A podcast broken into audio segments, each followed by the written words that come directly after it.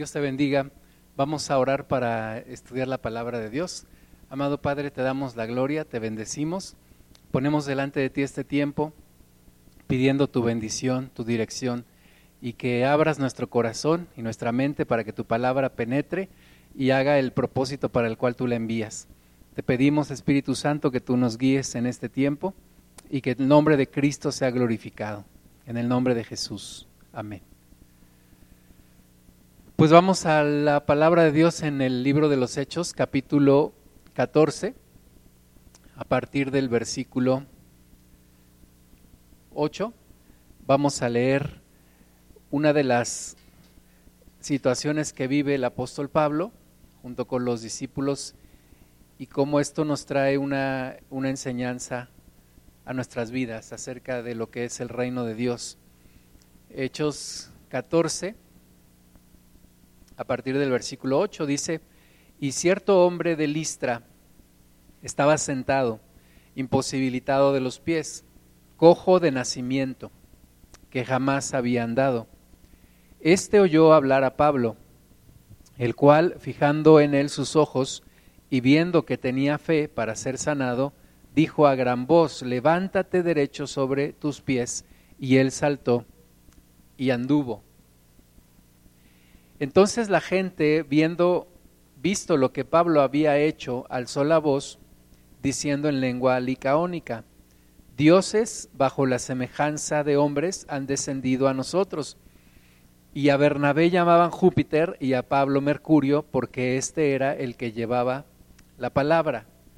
Seguimos en el versículo 13. Y el sacerdote de Júpiter, cuyo templo estaba frente a la ciudad, trajo toros y guirnaldas delante de las puertas, y juntamente con la muchedumbre quería ofrecer sacrificios. Cuando lo oyeron los apóstoles, Bernabé y Pablo rasgaron sus ropas y se lanzaron entre la multitud, dando voces y diciendo, Varones, ¿por qué hacéis esto? Nosotros también somos hombres semejantes a vosotros que os anunciamos que de estas vanidades os convirtáis al Dios vivo, que hizo el cielo y la tierra, el mar y todo lo que en ellos hay. Versículo 16. En las edades pasadas, Él ha dejado a todas las gentes andar en sus propios caminos. Si bien no se dejó a sí mismo sin testimonio, haciendo bien, dándonos lluvias del cielo y tiempos fructíferos, llenando de sustento y de alegría nuestros corazones. Y diciendo estas cosas, difícilmente lograron impedir que la multitud les ofreciese sacrificio. Entonces fue un tiempo glorioso donde el, Señor se manifestó a través de sus discípulos, de sus siervos, de Pablo, de Bernabé, y trae sanidad a un hombre que estaba imposibilitado de los pies, de nacimiento había había estado así y ellos hacen el milagro, el hombre se levanta, empieza a caminar. Y entonces los que están alrededor ven lo que está pasando y dicen estos hombres no son hombres, son dioses. Y empiezan a, a llamarles Júpiter y a llamarle Mercurio y quieren hacer sacrificios y quieren traerles ofrendas. Y ellos dicen, no, no, no, momento, nosotros anunciamos al Dios verdadero, a ese Dios que ciertamente ha, dejado, ha, respetado el libre albedrío de los hombres, pero que en estos tiempos se ha revelado a través de Jesucristo. Empiezan a predicarles la palabra impidiendo que les hagan estos, estas ofrendas y sacrificios, pero en el versículo 19 la historia se torna hacia otro sentido. Dice, entonces vinieron unos judíos de Antioquía y de Iconio, que persuadieron a la multitud y habiendo apedreado a Pablo, le arrastraron fuera de la ciudad pensando que estaba muerto. Pero rodeándoles los discípulos, se levantó y entró en la ciudad. Al día siguiente salió con Bernabé para Derbe. Entonces, eh, pues vienen estos, estos hombres que habían estado siguiendo a los discípulos, apedrean a Pablo de tal manera que ya parecía que estaba muerto y lo arrastran hasta fuera de la ciudad y ahí lo dejan pensando que ya había fallecido. Pero los discípulos lo toman, lo, lo curan, lo llevan de regreso a, a la ciudad a descansar Y entonces al día siguiente dice que se levanta de nuevo y se va con Bernabé hacia otra ciudad que se llama Derbe. Y todos hubiéramos pensado, bueno, después de todo esto que Pablo estaba viviendo, pues tal vez le hubiera sido difícil seguir adelante con el Evangelio y con la misión que él tenía, pero él sigue adelante con la misión, no se espera ni siquiera un día, sino al día siguiente salen de nuevo y en el versículo 21 dice, después de anunciar el Evangelio a aquella ciudad, o sea, ellos siguen anunciando el Evangelio, siguen con su propósito, siguen con su plan, siguen con el encargo que Dios les había dado. Entonces, después de haber anunciado el Evangelio a aquella ciudad y de hacer muchos discípulos, los volvieron a Listra, a Iconio y a Antioquía, confirmando los ánimos de los discípulos, exhortándoles a que permaneciesen en la fe. Entonces, aunque ellos eran los que habían padecido persecución y habían apedreado a Pablo y casi lo habían matado, eh, ellos mismos, Pablo y Bernabé, confirman los ánimos de los demás cristianos, los exhortan a seguir adelante, a permanecer en la fe, aunque parecía que los que necesitaban esas palabras de aliento eran Pablo y Bernabé por lo que habían vivido, pero Pablo eh, empieza a fortalecer la fe, a animarles y les dice, es necesario que a través de muchas tribulaciones entremos en el reino de Dios. Y constituyeron ancianos a cada iglesia y habiendo orado con ayunos, los encomendaron al Señor en quien habían creído. Yo quisiera enfocarnos en esta palabra que el apóstol Pablo dice. Es toda una historia, y nosotros la leemos muy rápido, pero fueron emociones muy, muy, muy, fuertes las que vivieron en poco tiempo y no solamente en, este capítulo, sino en, prácticamente en toda su vida. Vea, primero experimentar y ver el milagro de Dios operando en un hombre que estaba lisiado desde, desde nacimiento y ver cómo Dios lo levanta, pero luego ver cómo los quieren adorar, cómo el diablo siempre quiere desviar la atención y quiere desviar el propósito de Dios y de sus milagros, pero entonces logran contener a la multitud, logran predicarles el Evangelio, pero entonces llegan aquellos judíos que los están persiguiendo, empiezan a maltratarlos, empiezan a apedrear a Pablo, lo consideran ya muerto, lo llevan arrastrando fuera de la ciudad, vienen los discípulos, lo rescatan, lo, lo, lo curan, va a descansar un tiempo, al otro día vuelven a predicar la palabra, y ahora se encuentran delante de aquellos que habían creído y confirmándoles en la fe y viendo todo lo que había pasado y yo creo que pensando, Pablo, estos no se me vayan a echar para atrás después de lo que han visto y de lo que han escuchado.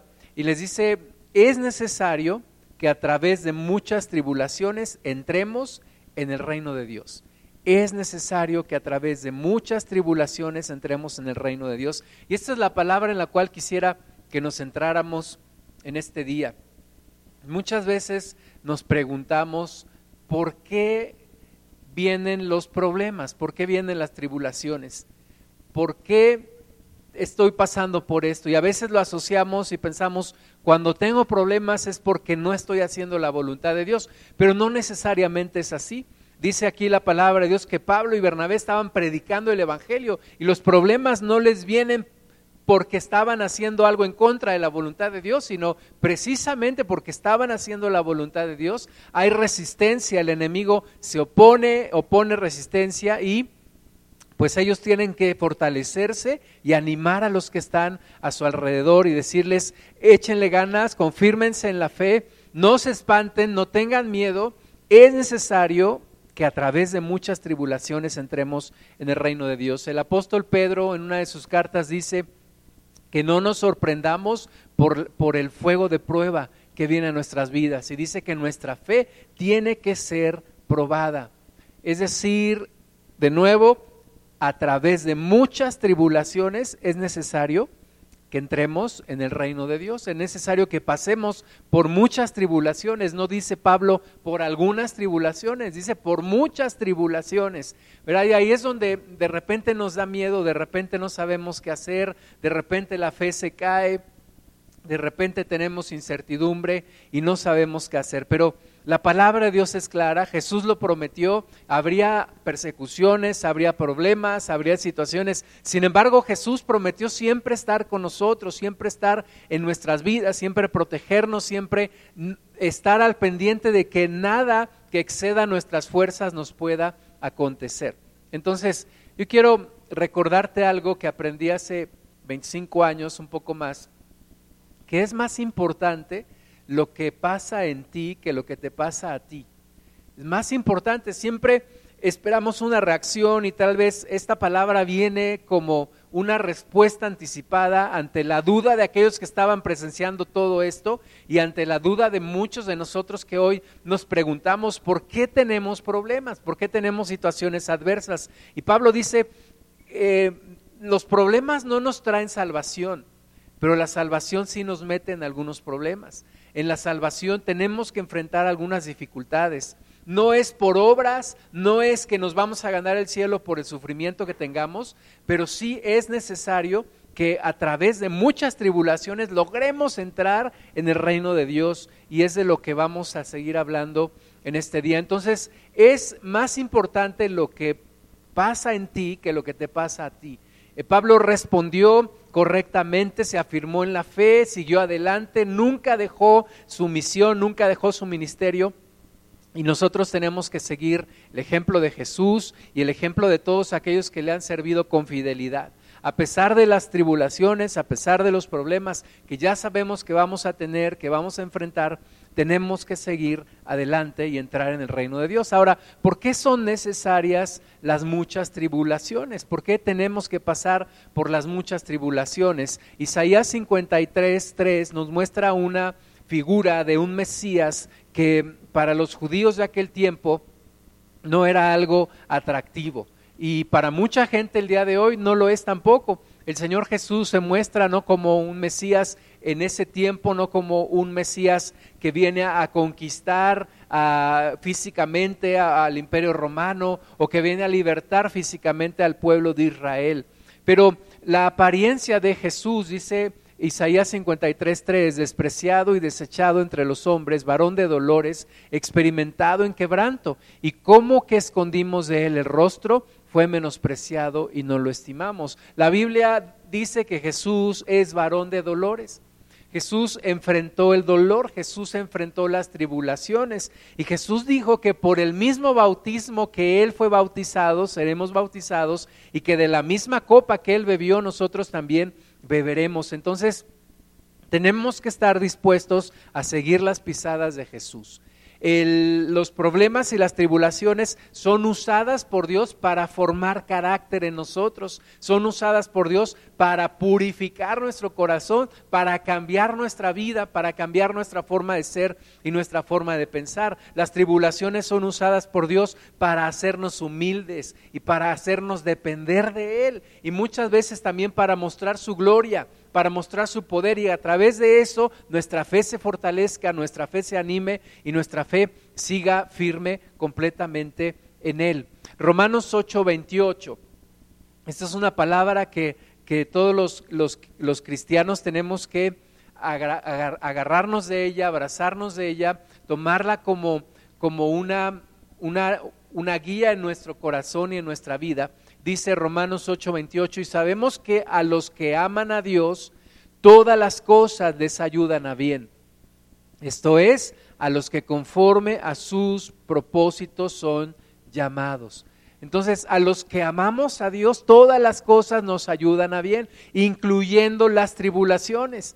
Las tribulaciones operan para bien, las tribulaciones no son para nuestra destrucción, las operaciones son para nuestra edificación. Los problemas vienen no para destruirnos, sino para ser usados por Dios para ayudarnos a transformarnos, a formar un carácter y a entrar en el reino de Dios. Pablo dijo de nuevo, es necesario que a través de muchas tribulaciones entremos en el reino de Dios. Y tal vez ahora hablar de tribulaciones no sea tan eh, raro porque estamos pasando, creo yo, por una prueba muy importante todos en todo el mundo y, y esto también entra en el plan de Dios. Esto también está en el plan de Dios. esta tribulación que estamos viviendo ahora también está en el plan de Dios y también opera para bien a los que amamos a Dios. Cuando tú no amas a Dios, cuando tú no conoces a Dios, los problemas vienen a tu vida y bueno, no puedes decir que tienen un propósito de edificación, pero cuando tú estás en Cristo, cuando tú le has entregado tu vida a Cristo, tú puedes estar segura y tú puedes estar seguro que son para bien, que Dios transformará los problemas, los, los encauzará para tu bien, para nuestro bien. Dice la Biblia en, Génesis que José fue vendido por sus hermanos como esclavo a Egipto y ahí pasó por una serie de problemas, problema tras problema, hasta que finalmente, después de varios años, después de alrededor de 13 años, José ve el propósito de Dios y, finalmente él se reencuentra con sus hermanos y cuando sus hermanos dicen, ahora que tiene poder nos va a acabar, va, nos va a matar o no sé qué nos va a hacer, se va a vengar de lo que le hicimos. Pero José les dice algo, lo que ustedes hicieron para mal, Dios lo transformó para bien. Y así es lo que Dios hace, lo que el diablo viene a operar para mal, Dios lo transforma para bien. El enemigo no tiene mayor autoridad de Dios y el enemigo no puede pasar de a donde Dios le limita. Entonces, todas las cosas ayudan a bien a los que amamos a Dios, a los que conforme a su propósito somos llamados. Todas las cosas nos ayudarán a bien, todas las cosas operarán para bien a los que amamos a Dios y conforme a su propósito somos llamados. Y es necesario que a través de muchas tribulaciones entremos en el reino de Dios. Entonces, si tu vida le pertenece a Dios, todas las cosas van a operar para bien.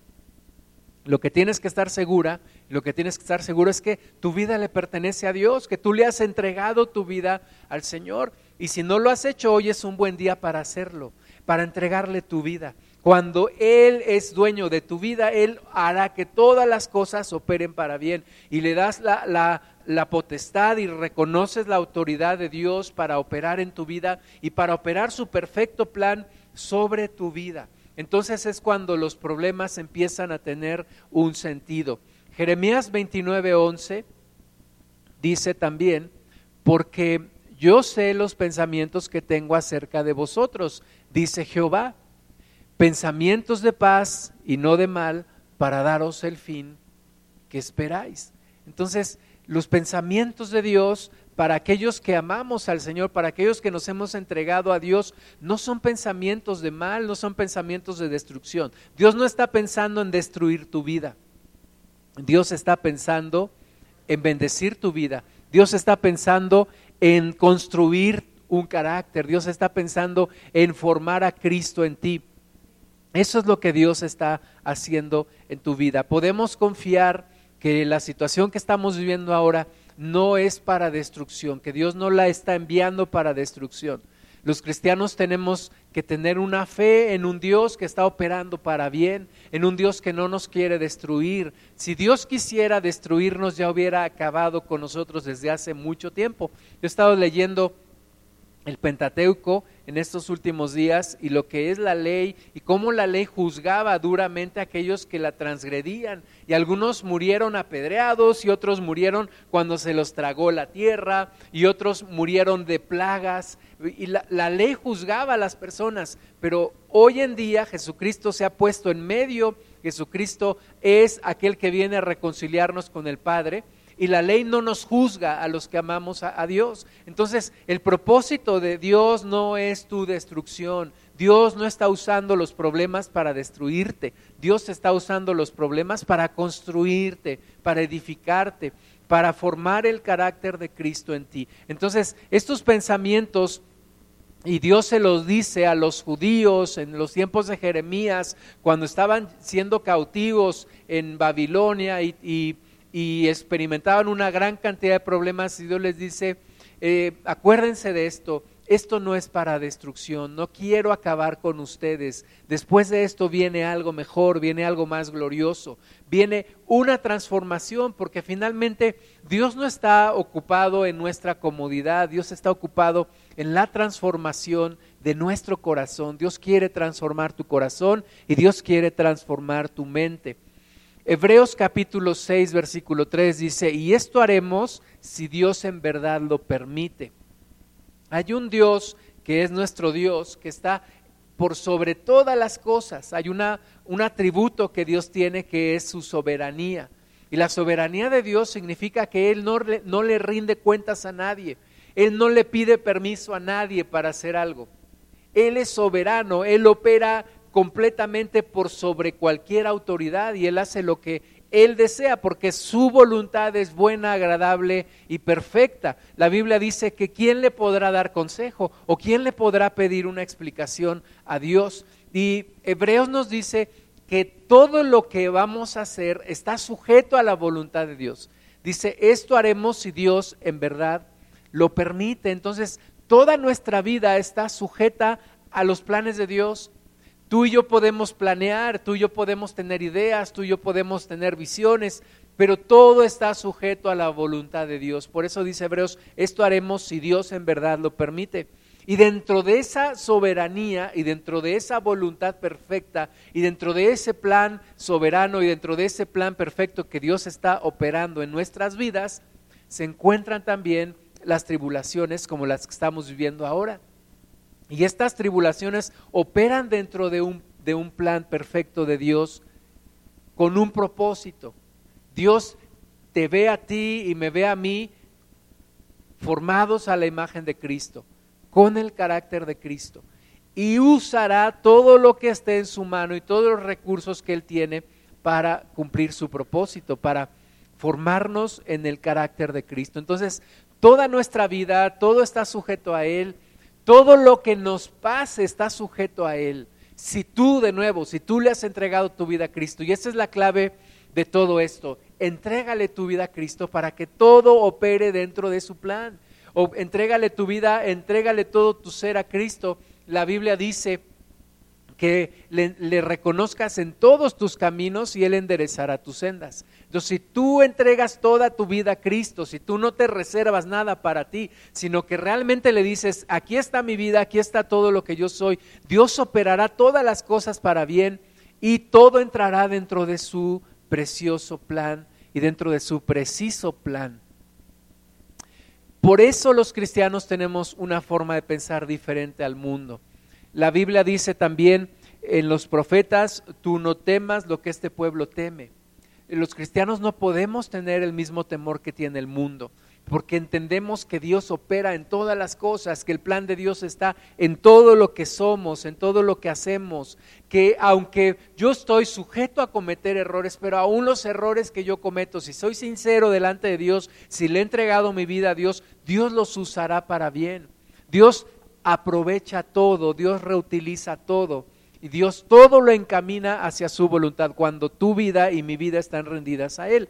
Por eso Romanos 5.3 dice el apóstol Pablo, y no solo esto, sino que también nos gloriamos en las tribulaciones, sabiendo que la tribulación produce paciencia y la paciencia prueba y la prueba esperanza y la esperanza no avergüenza, porque el amor de Dios ha sido derramado en nuestros corazones por el Espíritu Santo que nos fue dado.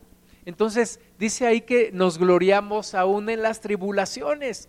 ¿Cómo es posible que alguien pueda gloriarse en las tribulaciones? Yo puedo gloriarme en las tribulaciones cuando pienso que Dios está en control de las cosas, cuando pienso que Dios está sobre todo eso, que no está, no está, no está pasando algo fuera de la voluntad de Dios.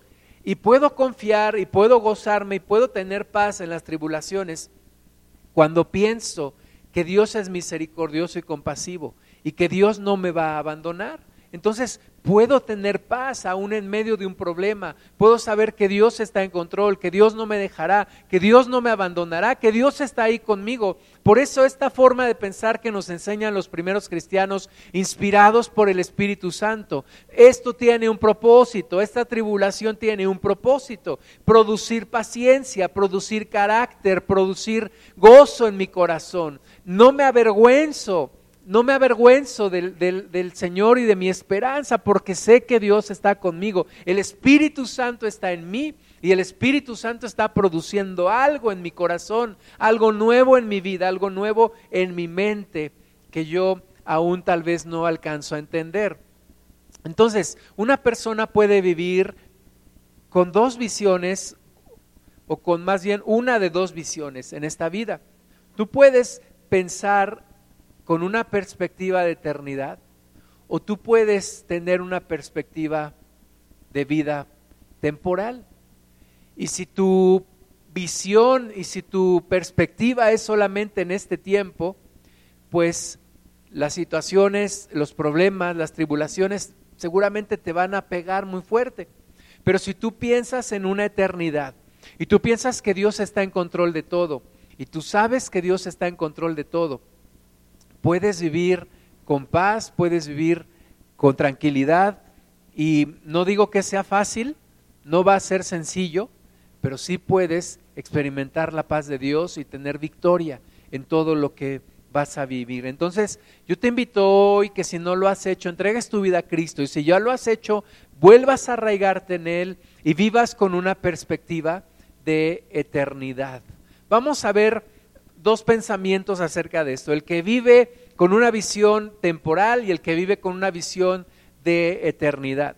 Job capítulo 7 versículo 1 dice, ¿no es acaso brega la vida del hombre sobre la tierra y sus días como los días del jornalero?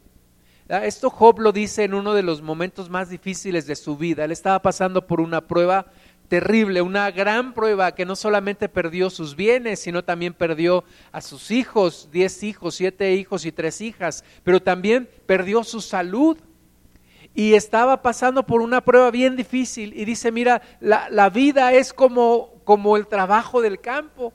La vida es dura, la vida es complicada, ¿verdad? El, el campo es hermoso, pero el, el, trabajo del campo, los que, los que lo han vivido, saben que es bien difícil y bien duro. Levantarse desde temprano, trabajar mientras está el sol, recibir los rayos del sol o la lluvia o lo que esté pasando. Es difícil, es duro. Y Job dice, la vida es así, la vida es como, como un día de un jornalero, es difícil. Dicen que los hombres a los 40 años se preguntan, ¿por qué la vida es tan larga? Y eso es cuando vives con una perspectiva y con una visión temporal de la vida. Cuando piensas que todo termina el día que mueres. Cuando esperanzas que tus mejores días se viven aquí en la tierra. Cuando piensas que los mejores días de tu existencia los vas a vivir sobre la tierra. Y eso es completamente equivocado, porque los mejores días de nuestra vida no estarán aquí en la tierra, estarán en el cielo, o sea, estarán después de esta vida. Y, no digo que esta vida sea solamente para sufrir, pero cuando yo tengo una visión de eternidad, yo sé que estoy viviendo con un propósito, yo sé que hay un creador sobre mi vida, yo sé que hay una mano que está moviendo las cosas a mi favor y no solo a mi favor, sino cumpliendo el propósito que Él tiene, que Dios tiene. Y yo puedo entender que la, la vida no se acaba en esta tierra, sino que hay más allá y que este Dios que opera pues me llevará aún más allá de esta existencia. Ahora, esto lo dice Job pasando por tribulación, pasando por problemas, pero veamos ahora la otra cara de la moneda. El apóstol Pablo en 2 de Corintios 4, 16 dice, por tanto, no desmayamos, aunque antes, aunque este, nuestro hombre exterior se va desgastando, o sea, es una realidad que los problemas te desgastan, es una realidad que el cuerpo envejece, es una realidad que vamos batallando cada día. No lo vamos a negar, sí, los problemas desgastan, pero Pablo dice, el, el hombre interior se renueva de día en día. Entonces, aunque el hombre exterior se desgasta, se cansa, y sufre y se duele, pero el hombre interior, el interior en mí se va renovando cada día y eso es lo maravilloso que hace el Espíritu Santo en nosotros. En medio de los problemas, el Espíritu de Dios está haciendo algo en mí y día tras día está produciendo algo nuevo en mí y me está renovando y va creciendo el hombre interior, aunque el hombre exterior se va desgastando, pero el hombre interior se va fortaleciendo. Versículo 17, porque esta leve tribulación momentánea. Y fíjate, mientras Job dice, la vida del hombre es como la vida de un jornalero, Pablo dice, miren, esta tribulación es leve y es momentánea. Esto pasará. Esto es por un tiempo. Pero dice, porque esta leve tribulación momentánea produce en nosotros un cada vez más excelente y eterno peso de gloria no mirando nosotros las cosas que se ven, sino las que no se ven, pues las cosas que se ven son temporales, pero las que no se ven son eternas. Bajo este mismo principio vivió Jesús, ¿verdad? Jesús veía la cruz y sabía que un día iba a terminar ahí y, a los 33 años, a una edad, y muchos dijéramos, bueno, pues estaba bien joven cuando murió, pero Jesús nunca vivió con una depresión, nunca vivió pensando voy a morir y, cada día era miserable para él, para nada. Cada día Jesús lo vivía con lo mejor que tenía, agradeciendo al Padre, cumpliendo su propósito, porque Él veía detrás de la cruz, Él veía las cosas que no se veían, las cosas que no se veían. ¿Verdad? Todos los días que Jesús entraba en Jerusalén, veía las cruces de aquellos que eran crucificados por el imperio romano. y, y pensaba, un día voy a estar ahí, pero Jesús no se dejaba vencer por ese pensamiento. Jesús veía las cosas que no se ven. Jesús veía detrás de la cruz, Jesús veía, la, Biblia dice que él veía y se satisfacía con el, el gozo de pensar en todos aquellos que íbamos a ser salvos por su sacrificio. El gozo de pensar que iba a ser la voluntad de Dios y cumplir el sueño de Dios de reconciliar a la humanidad con Él el gozo de pensar que iba a destruir el imperio de la muerte y deshacer las obras del diablo sobre la humanidad. Eso es lo que Jesús veía. Y nosotros tenemos que estar en comunión con este Dios bendito que nos hace ver las cosas que no se ven, porque las cosas que se ven son temporales, pero las que no se ven son eternas. Entonces, en medio de la tribulación, cuando tú ves eso que se produce, eso que, que no se puede ver a simple vista, pero que está ahí, que es eterno, puedes pasarlo y puedes pensar que Dios está contigo y que las cosas tienen un propósito y que las cosas van a caminar de acuerdo al plan de Dios. Ahora, hay una convicción que, debemos tener los cristianos y es que en todo saldremos en victoria. Aún el día de mi muerte, saldré en victoria. Aún el día de mi muerte voy a tener victoria. ¿Por qué? Porque es el día de mi graduación, el día de mi promoción, el día de recibir la herencia completa de parte de Dios. Entonces, no hay día en el cual no podamos experimentar una victoria. Tal vez temporalmente estamos pasando por un problema y podemos decir, bueno, el día de hoy tal vez experimenté algo difícil. Y si pienso solo en el día de hoy, tal vez pueda decir que no tuve victoria. Pero si pienso en la eternidad, tendré victoria y esto está operando para algo bueno. Dicen que las guerras no se evalúan solamente por cada batalla, sino por el resultado final de la guerra. Y el resultado final de esta historia es que tú y yo vamos a tener la victoria porque Jesús venció, porque Jesús tuvo la victoria y ha ganado la victoria para nosotros. Por eso dice 2 Corintios 2:14, más a Dios gracias, el cual nos lleva siempre en triunfo en Cristo Jesús y por medio de nosotros manifiesta en todo lugar el olor de su conocimiento. Entonces, Dios nos lleva siempre de triunfo en triunfo, de victoria en victoria. Si tú le has entregado tu vida a Jesús, Tú puedes estar segura, tú puedes estar seguro que en cada problema, en cada tribulación, Dios está contigo y Dios te dará la victoria. Entonces, yo te invito a vivir con un sentido de eternidad, con una perspectiva de eternidad, con una visión de eternidad, no con una visión cortoplacista, sino con una perspectiva más allá de este mundo y ver las cosas que no se ven. Romanos 14, 8 dice, pues si vivimos, para el Señor vivimos, y si morimos, para el Señor morimos. Así pues, sea que vivamos o que muramos, del Señor somos. siempre tendremos al Señor con nosotros. Hemos entrado desde el momento en el que le entregas tu vida a Cristo, entraste en una relación que es por la eternidad. Y se hace verdad y se cumple la palabra que dijo Job, yo sé que mi redentor vive y aún después de esta vida y cuando se deshagan estos huesos y esta piel, lo veré, lo veré. porque Él ha vencido y yo soy suyo en esta vida y también después de esta vida. Y esta forma de pensar y esta convicción que Pablo tenía por el Espíritu de Dios en él, le hace llegar a algo que para muchos parece ilógico. ¿Verdad? Pablo, Pablo dice, yo no sé qué es mejor si vivir o morir. Para muchos hombres de este mundo, obviamente jamás quieren morir.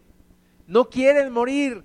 Y por eso esta, esta situación nos ha pegado tanto, esta pandemia nos ha pegado tanto, porque no estamos preparados para la muerte. Pero si tú y yo tenemos la convicción de que Dios está con nosotros y que si yo vivo, para el Señor vivo, y si yo muero, para el Señor muero. Ahora, no se trata de, de estar buscando la muerte, no se trata de estarle jugando ahí al vivo, no se trata de estar tentando al Señor, pero yo sé que la vida mía está en las manos de Dios y mientras yo vivo soy del Señor y si yo muero también voy para el Señor. Filipenses 1:19 dice, porque sé que por vuestra oración y la suministración del Espíritu de Jesucristo, esto resultará en mi liberación. En este momento Pablo estaba en prisión.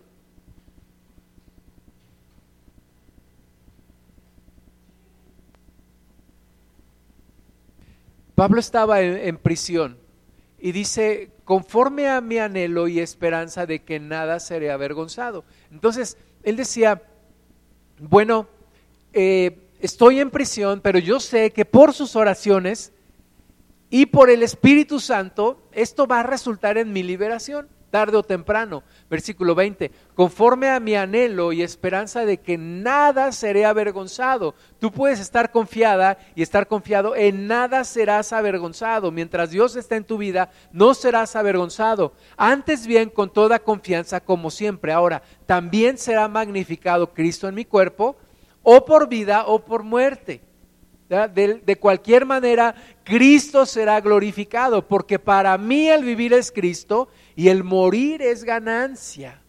Esto lo decimos casi como un cliché los cristianos, pero realmente tenemos que reflexionarlo, creerlo con convicción. Para mí, el vivir es Cristo, ¿verdad? Porque la vida no la quiero más que para Cristo y para que Él se glorifique y para que Él cumpla su propósito en mí. Y el morir es ganancia, porque ese día entraré completamente en los propósitos de Dios, entraré enteramente en el reino de Dios, recibiré mi herencia completa.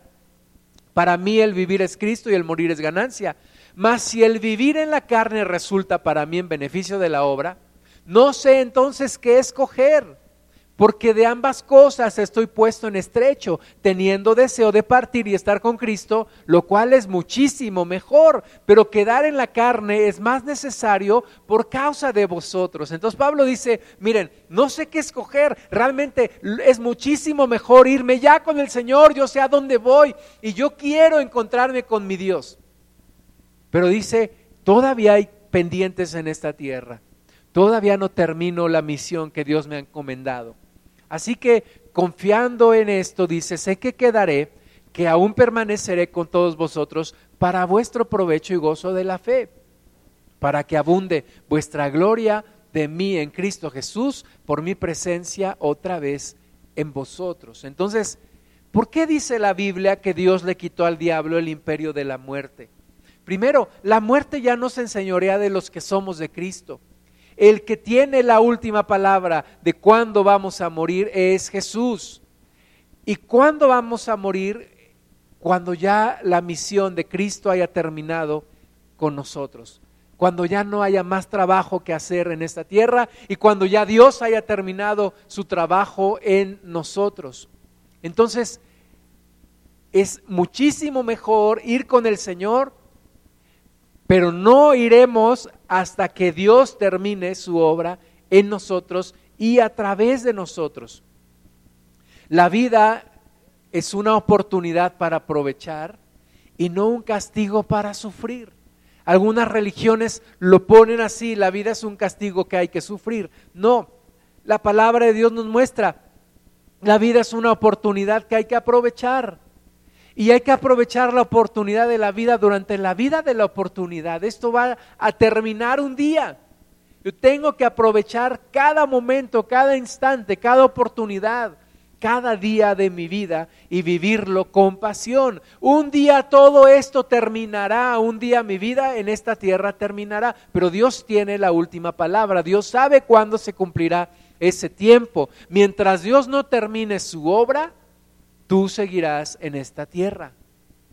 Tú seguirás en esta tierra. Lo más importante es que tú le entregues tu vida a Cristo. Entrégale tu vida a Jesús y Él se hará cargo de todo. No quiere decir esto que tú no tendrás que hacer nada, pero al final Dios está encima de todo y Dios tiene la autoridad sobre tu vida cuando tú se la entregas. Santiago 5:10 dice, hermanos míos, tomad como ejemplo de aflicción y de paciencia a los profetas que hablaron en nombre del Señor. He aquí tenemos por bienaventurados a los que sufren. ¿Verdad? Los héroes de la Biblia no fueron personas de éxito, no fueron personas de fama, fueron personas que sufrieron, fueron personas que enfrentaron las situaciones adversas de la vida y salieron victoriosos porque Dios estuvo con ellos. Entonces tenemos por bienaventurados a esos que sufren. Habéis oído de la paciencia de Job y habéis visto el fin del Señor, que el Señor es muy misericordioso y compasivo. Cuando tú tienes esto en tu mente y en tu corazón, vas a poder enfrentar los problemas. Vas a saber que Dios está en control de todo y que Dios es misericordioso y que Dios es compasivo y que Dios tiene todas las cosas en sus manos. Entonces, puedes enfrentar esta vida y puedes vivir esta vida y puedes enfrentar los problemas como un victorioso y no como una víctima. Puedes vivir esta vida como un ganador y no como un perdedor. Pero todo esto, y regreso al punto, todo esto se cumple cuando tú le entregas tu vida a Dios, cuando tú le entregas tu vida a Cristo. Y la Biblia dice que hoy es el tiempo de salvación.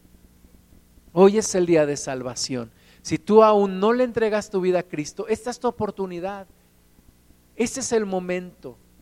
Y que Él se haga cargo de operar su perfecto plan en tu vida. Los problemas cuando tú no has, no no te has acercado a Cristo, los problemas siempre son una forma en que Dios te está llamando a Él. Dios te está buscando, Dios te está llamando. Dios te quiere para Él. Y Dios quiere operar su perfecto plan de salvación en tu vida. Cierra tus ojos un momento y vamos a orar. Amado Padre, te damos toda la gloria, te bendecimos con todo nuestro corazón. Y oramos, amado Dios, en esta hora, que nuestro corazón sea sensible para entregarnos a ti, para acercarnos a ti, Señor. Tú nos estás llamando a reconciliarnos contigo. Nosotros queremos en esta hora acercarnos a ti. Yo te pido que muevas, Padre, el corazón de aquel o de aquella que nunca te ha pedido perdón, que nunca te ha pedido que entres en su corazón y que hoy se cumpla esa palabra. Hoy es el tiempo aceptable y hoy es el día de salvación. Se cumpla tu propósito de salvación en nuestras vidas. Y que tú nos des la confianza y la convicción, como decía Pablo, inspirado por tu espíritu, no seré avergonzado. No seré avergonzado. Cristo será glorificado en mi vida. Ya sea para vida, ya sea para muerte. Si vivimos, en el Señor vivimos. Y si morimos, del Señor somos. Sea que vivamos o que muramos, del Señor somos. Para mí el vivir es Cristo y el morir es ganancia. Y no porque buscamos la muerte, buscamos la vida, pero buscamos la vida eterna por sobre todas las cosas. Te buscamos a ti, Señor. Y yo te agradezco que en cada instante de mi vida tú has estado, tú has estado presente, tú has sido mi ayudador, tú me has auxiliado en cada problema, en cada circunstancia difícil. Puedo reconocer tu mano, Señor y como también leímos, tú eres misericordioso y compasivo. Y has tenido misericordia de nosotros. y te alabamos y te bendecimos, Señor. Te damos toda la gloria, porque tú eres digno, porque nuestra vida está en tus manos. Permítenos volver a confiar en ti, Señor, y entregar completamente nuestra vida a ti. En el nombre de Jesús, Señor. En el nombre de Jesús. Me has perdonado, me has salvado. En mis problemas, me has ayudado, me has perdonado, me has salvado. Y en mis problemas has ayudado es por eso que te alabo y te adoro en verdad, porque solo tú eres digno, Jesucristo. Quiero decirte que no hay alguien como tú Tú eres mi amigo de verdad. Quiero decirte que no hay alguien como tú, porque tú eres mi amigo de verdad.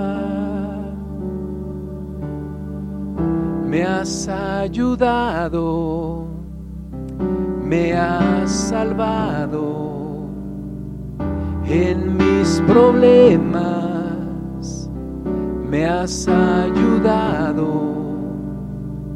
me has perdonado, me has salvado. Y en mis problemas me has ayudado. Y es por eso que te alabo te adoro en verdad, porque solo tú eres digno, Jesucristo.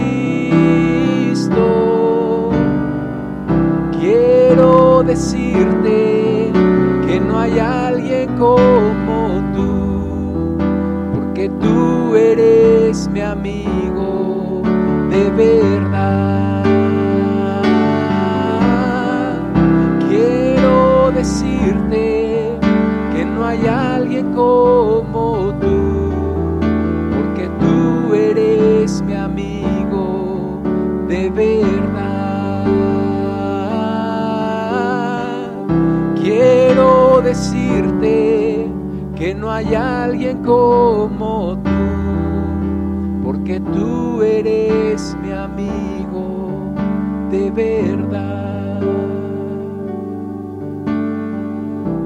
Señor, gracias porque en cada problema has estado tú y estarás tú. Y es por eso que te alabo y te adoro en verdad, porque solo tú eres digno, Jesucristo. Quiero decirte no hay alguien como tú que tú eres mi amigo de verdad. Quiero decirte que no hay alguien como tú, porque tú eres mi amigo de verdad. Quiero decirte que no hay alguien como tú, porque tú eres mi amigo de verdad. Damos la gloria a ti, Señor, en el nombre de Jesús.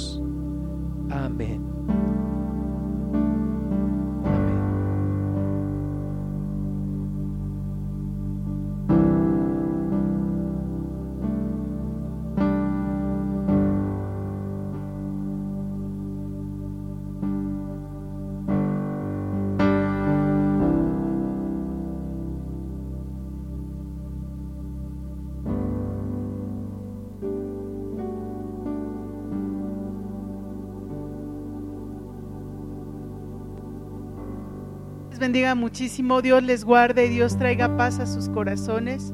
Sea la gracia del Señor sobre ustedes y sobre su espíritu.